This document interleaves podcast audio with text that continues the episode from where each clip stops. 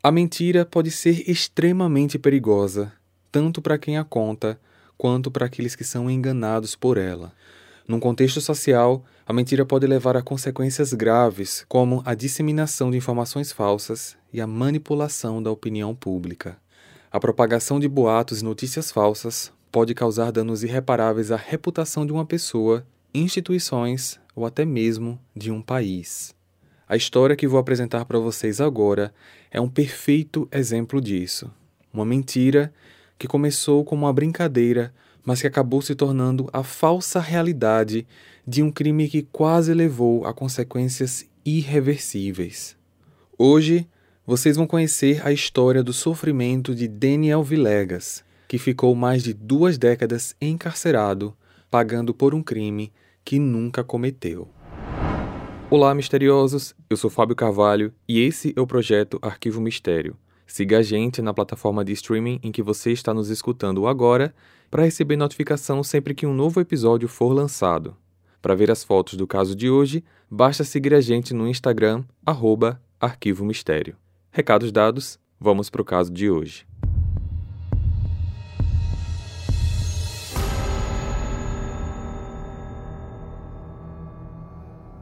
Daniel Villegas nasceu em 1 de abril de 77, no oeste do Texas, cidade El Paso, onde seu pai, Prisciliano, trabalhava em uma fábrica e sua mãe, Yolanda, era dona de casa. Daniel tem um irmão e uma irmã, mas a família sempre foi muito discreta e detalhes da vida deles não são conhecidos. Mesmo atualmente, com o uso das redes sociais em ascensão e de todo esse caso ter dado uma reviravolta imensa na vida de todos eles, os familiares optaram por não divulgar informações sobre suas vidas pessoais antes do fato. Sabe-se apenas que Daniel abandonou os estudos na oitava série e que tocava bem alguns instrumentos musicais. Durante a adolescência, ele ficou conhecido como um garoto que gostava de contar vantagem e inventar histórias mirabolantes para amigos e familiares, que obviamente percebiam que ele estava mentindo ou aumentando fatos, distorcendo o que realmente acontecia em seu dia a dia para tentar manter uma fama de bad boy, já que a região que ele vivia não era tão tranquila assim. Aliás, ele já tinha tido alguns pequenos problemas com a polícia. El Paso era uma cidade bastante conhecida pela violência que dominava as décadas de 80 e 90, quando a maioria dos registros de crimes envolvia sempre jovens. Havia uma grande concentração de usuários de drogas e atuação de gangues em áreas específicas da cidade, e o resultado de tudo isso era que El Paso registrava números crescentes de mortes violentas envolvendo adolescentes e jovens adultos em geral. No dia 10 de abril de 93, uma sexta-feira santa, quatro amigos chamados Jesse Hernandez, Juan Medina, Armando Lazo e Robert Englund, sendo esse último mais conhecido como Bob, com idades entre 15 e 18 anos, foram a uma festa na casa de um dos amigos deles. Os garotos voltariam para casa com uma carona que o primo do Jess iria dar. Só que no meio da noite, esse primo saiu com outros rapazes dizendo que voltaria logo, mas não voltou. Na madrugada, a festa acabou e eles tiveram que sair do local. Como já era tarde, não tinha mais transporte público funcionando, não tinham dinheiro para pagar táxis e não tinham nenhum outro conhecido que pudesse dar carona, os garotos decidiram ir a pé até a casa de Armando, que era a casa mais próxima, e de lá pegar o carro da mãe dele para levar os demais para suas casas. Durante o trajeto, um carro com vidros escuros passou lentamente como se estivesse seguindo os rapazes, mas depois acelerou e saiu do local. E quando eles pensavam que estavam seguros, outro carro parou próximo a eles. Um dos ocupantes do veículo gritou algo em espanhol e começou a atirar contra todos, que na hora correram. Jess foi quem conseguiu se distanciar mais rápido. Juan ficou logo atrás, mas quando pararam, perceberam que Armando e Bob não estavam com eles. Após aguardar alguns minutos, ainda em estado de choque, Jess e Juan voltam pelo caminho que correram e em uma das ruas eles se deparam com viaturas da polícia e Armando deitado na porta de uma das casas. O rapaz tinha sido atingido e conseguido pedir ajuda na casa do casal Nancy e George Gohan, só que o socorro foi tarde demais. O mesmo aconteceu com Bob. Ambos faleceram no local.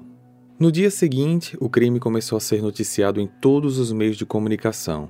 Jornais, rádios e emissoras de TV faziam a cobertura dos acontecimentos. O assunto tomou uma proporção enorme na cidade e um famoso investigador chamado Afonso Marques entrou no caso. Apesar desse atentado aos meninos, as investigações apontaram que nenhum dos quatro jovens tinham ficha criminal ou envolvimento com grupos de perigo. Dias depois do crime, David Rangel, de 17 anos, primo do Daniel, 16 na época, ligou para ele para conversar e marcar de se encontrarem no final de semana. Só que durante a conversa, Daniel disse ao primo que havia matado aqueles dois rapazes que apareceram no noticiário. Ele contou que saiu com outras pessoas em um carro branco e atirou com uma espingarda em direção ao grupo. David, conhecendo a fama do primo, imaginou que mais uma vez ele só queria se gabar de algo que não tinha feito. Ele não deu importância para o que ouviu, só que poucos dias depois, o investigador Afonso apareceu na casa do David pedindo que ele o acompanhasse até a delegacia. Como David já tinha tido alguns problemas por brigar na rua, ele imaginou que seria sobre isso que os policiais queriam falar com ele. Só que na delegacia, o investigador disse a David que sabia que ele havia sido responsável pelas mortes de Armando e Bob. Apavorado por estar sendo acusado por um crime que não cometeu, David contou o que seu primo Daniel havia lhe dito. No dia 21 de abril de 93, a polícia foi até a casa da família Vilegas, procurando por Daniel, já com um mandado de prisão. A mãe dele pediu que o rapaz permanecesse em silêncio até a chegada de um advogado. Na delegacia, Daniel não conseguiu ficar em silêncio, foi pressionado e, depois de várias horas sendo interrogado, ele assinou sua confissão, onde admitiu ter tirado a vida dos dois garotos no dia 10 de abril e com isso ele foi formalmente acusado de duplo homicídio. Na confissão, Daniel afirmava que estava em um carro branco com outros quatro homens. Ele citou o nome de duas outras pessoas que supostamente seriam Popeye e Drop e afirmou que estava no banco do passageiro, de onde ele pôs a espingarda para fora da janela e atirou contra o grupo. Só que depois de confessar, ele foi encaminhado para uma entrevista com um assistente social e lá ele disse que era inocente. Já preso, quando Daniel recebeu a visita da família, ele contou à mãe que havia confessado o crime apenas porque tinha sido coagido pelo inspetor e, como ele já estava ali sendo pressionado por horas, apenas disse ao inspetor o que ele queria ouvir para que o interrogatório acabasse logo. Os pais de Daniel, que não tinham condições de pagar por um advogado particular, tiveram que pedir dinheiro emprestado com pessoas próximas para pagar pela defesa do filho, já que eles imaginavam que o Estado não cumpriria de maneira devida esse papel. Só que ninguém imaginava que aquele pesadelo estava apenas começando. Hey! Você se interessa por crimes reais, serial killers, coisas macabras e tem um senso de humor um tanto quanto sórdido? Se sim, você não está sozinho. Se você precisa de um lugar recheado de pessoas como você, venha conhecer o podcast Pátria Amada Criminal. Todas as semanas tentamos entender o pior da humanidade. Nesse processo a gente ri, chora, fica brava, fofoca, porque afinal de contas é assim que a gente fala quando está entre amigos. Suas novas melhores amigas trevosas estão aqui no Pátria Amada Criminal. Em dezembro de 94, foi o início do julgamento de Daniel, que estava sendo acusado agora pelos homicídios de Armando e Bob e atentado contra Jess e Juan. 18 testemunhas de defesa foram ouvidas, inclusive pessoas que afirmavam que era impossível que o Daniel fosse culpado, pois elas estavam em um outro local com ele no momento do crime, mas a justiça tinha uma confissão assinada. Apesar da confusão entre álibis, informações e documento de confissão, o que acabou sendo decidido na primeira série de audiências foi que Daniel receberia o direito de aguardar o julgamento em liberdade. No dia 24 de agosto do ano seguinte, 95, o segundo julgamento foi realizado. Agora Daniel contava com o auxílio do defensor público, pois a família não podia mais arcar com as despesas do advogado particular. Esse defensor público convocou apenas uma testemunha e, no fim de tudo, Daniel foi considerado culpado e recebeu a sentença de duas prisões perpétuas pelo duplo homicídio. Ele foi levado direto para a penitenciária sem ao menos sequer poder falar com seus familiares. A família nunca acreditou que ele fosse um assassino. Eles queriam provar a inocência do rapaz, mas com poucos recursos financeiros, aquilo parecia impossível. Com o passar dos anos, os advogados entraram com pedidos de revisão de sentença, recursos, apelações, só que todas as tentativas foram mal sucedidas. E foi aqui que praticamente um anjo iluminado, um homem praticamente desconhecido, fez a diferença na família Vilegas. O irmão do Daniel era casado com uma moça chamada Lucy. Ambos tinham três filhas, mas em 2005, após o casamento chegar ao fim, de maneira amigável e pacífica, Lucy, agora ex-cunhada do Daniel, conheceu outro homem, um empreiteiro chamado John Mimbella, com quem ela acabou se casando. Pelo fato da Lucy ter três filhos com o irmão do Daniel, ela nunca se afastou da família Vilegas. John conheceu a família e ficou estarrecido com a história do Daniel, pois havia apenas ouvido falar daquele caso anos antes, e vendo a tristeza que ainda atormentava os familiares, John sentiu que algo ali estava errado. Antes mesmo de conhecer o rapaz pessoalmente, ele começou a ler sobre o caso através de alguns jornais e revistas da época que estavam arquivados em bibliotecas, como também, principalmente, documentos do processo que estavam públicos e chegou à conclusão de que não havia nenhuma prova concreta de que o Daniel havia cometido os crimes. Além do mais, duas coisas que ele encontrou no meio de tantas informações eram bastante inquietantes para ele. Apesar do Daniel ter falado na confissão que utilizou uma espingarda, as cápsulas encontradas no local do crime eram de uma arma calibre 22.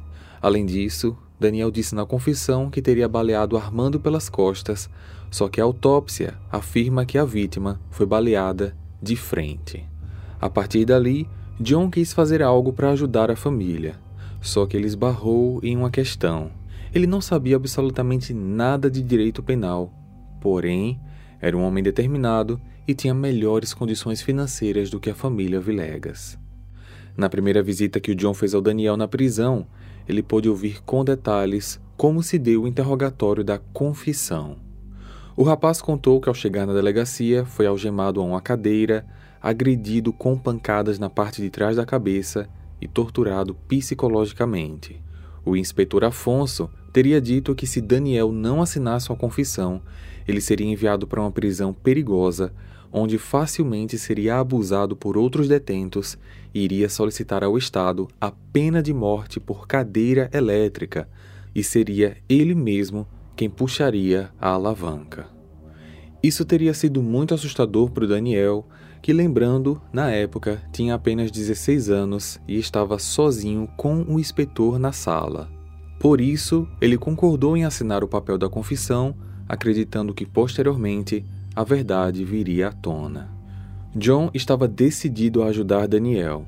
Procurou um investigador particular e juntos descobriram que no dia do crime, os outros dois jovens que Daniel disse serem cúmplices do crime, Popeye e Drop, não tinham como terem participado do ato porque naquela noite Popeye estava preso e Drop estava em prisão domiciliar, sendo que o seu oficial da condicional confirmou que o dispositivo de rastreamento eletrônico afirmou que o rapaz não saiu da sua casa naquela noite e o pior ainda estava por vir. John e esse investigador foram até a casa de um dos sobreviventes do crime, o Jess, que a princípio ficou apavorado por ter que reviver todo o trauma, mas concordou em conversar com eles. Jess estava feliz porque o Estado tinha colocado atrás das grades o responsável pelo ataque, só que John entregou a Jess uma cópia do documento da confissão e ele ficou chocado ao ler os fatos que já nas primeiras linhas não condiziam com nada do que houve naquela noite. No documento estava escrito que o carro veio de uma direção oposta ao que de fato teria vindo. O carro usado no crime, segundo Daniel, era um carro branco pequeno, mas Jesse afirmou que na verdade se tratava de um carro grande de cor escura, tipo azul marinho ou vinho. Ainda segundo alguns detalhes da confissão, Daniel teria dito que deu cerca de quatro disparos, fez uma pausa e depois atirou novamente. Só que Jess afirma que foram seis disparos sequenciais. Depois de perceber todas essas discrepâncias, Jess contou ao John que durante seu depoimento, o próprio inspetor Afonso havia insinuado que ele era o autor dos disparos da noite do crime, dizendo que ele tinha matado os próprios amigos porque tinha interesse na namorada de um deles. Afonso teria usado vários métodos de coação, inclusive o ameaçando com a possibilidade de pena de morte por cadeira elétrica. Só que posteriormente, a mãe do Jesse interveio, alegando que iria processar o inspetor e a polícia do estado do Texas por coação. Depois disso, Jesse foi liberado e nunca mais tratado como suspeito. No final dessa conversa, John conseguiu o apoio do Jess para que ele testemunhasse oficialmente, dando a sua versão dos fatos. Ele não precisaria dizer algo do tipo Daniel é inocente. Ele precisava apenas apresentar a sua versão do dia do ataque para que a polícia e a justiça verificassem que a versão dele batia com as evidências e em nada com a confissão do Daniel. E lembram do primo dele, o David, ele também assumiu que, quando foi interrogado, foi coagido pelo Afonso. O inspetor tinha jogado fora o papel com as suas declarações e o obrigado a reescrever um depoimento com base no que ele, o inspetor, queria ouvir. E se David não o fizesse, ele seria apontado como autor do crime. Só que David não mudou seu depoimento e reafirmou a história que Daniel tinha contado para ele. John contratou o serviço de um advogado renomado chamado Joseph Spencer, mais conhecido como Joey, para apoiar o pedido de uma nova audiência que solicitaria um habeas corpus. E se tudo desse certo, o direito a um novo julgamento.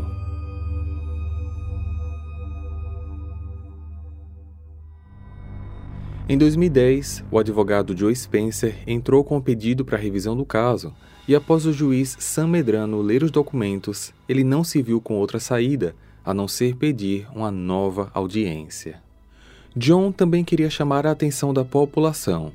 Ele gastou mais de 80 mil dólares no processo, contratando advogados, espalhando outdoors pela cidade e mandou adesivar o seu caminhão com informações sobre o caso. Com isso, parte da população se sentiu comovida e passou a fazer protestos em frente ao fórum pedindo a libertação do Daniel.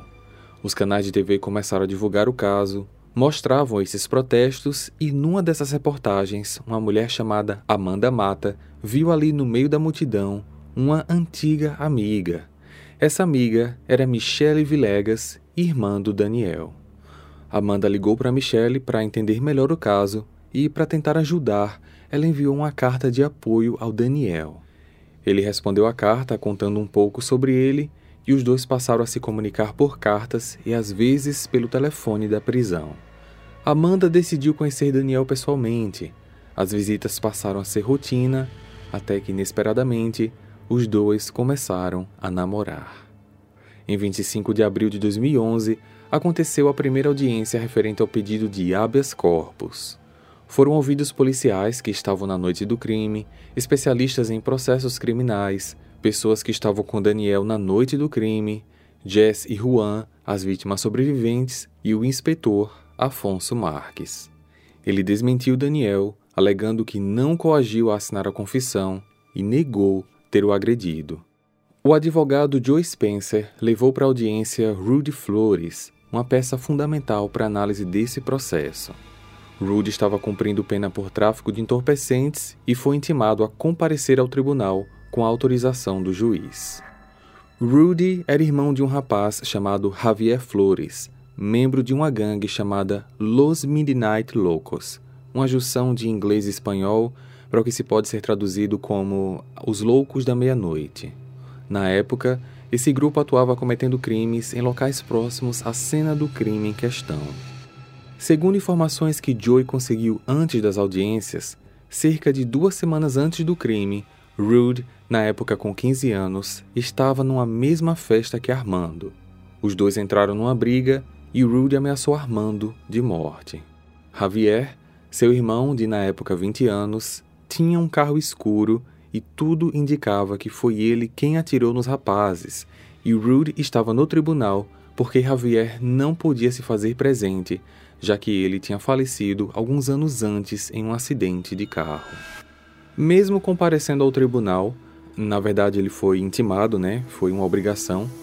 Rude se negou a responder às perguntas da defesa, alegando que tinha o direito de permanecer calado. Ele acabou sendo agressivo, o juiz declarou que ele estava cometendo crime de desacato e por isso foi retirado do tribunal.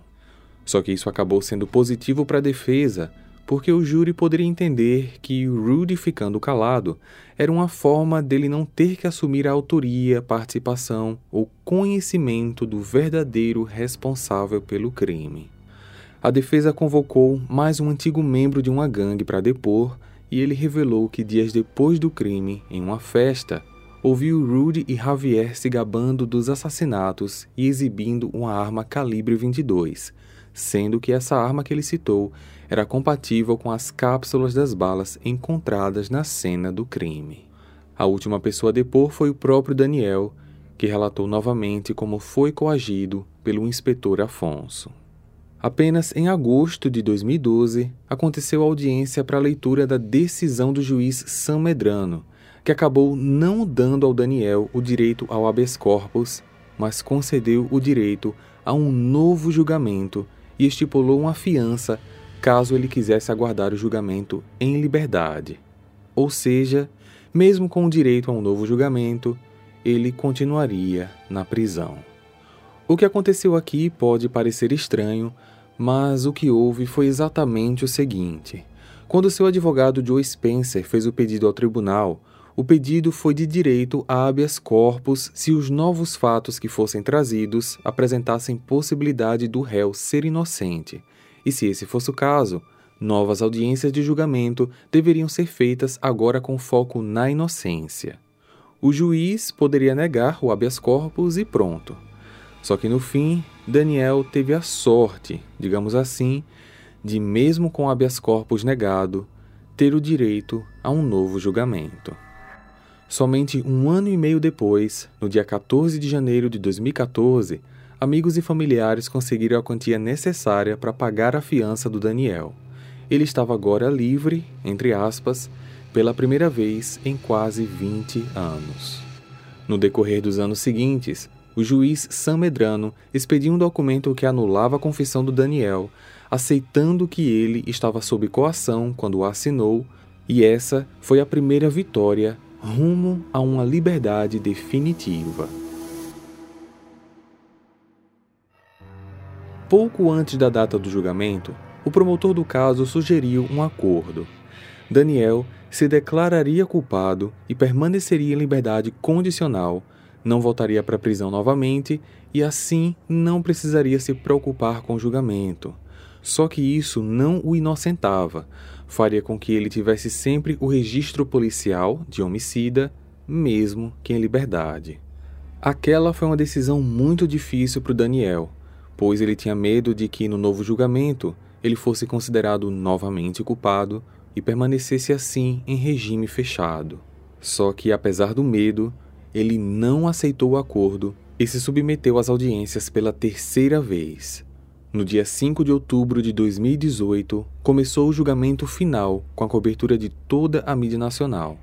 Daniel voltou a sentar no banco dos réus, mas agora sem o peso daquele documento de confissão. E dessa vez, tudo foi muito rápido.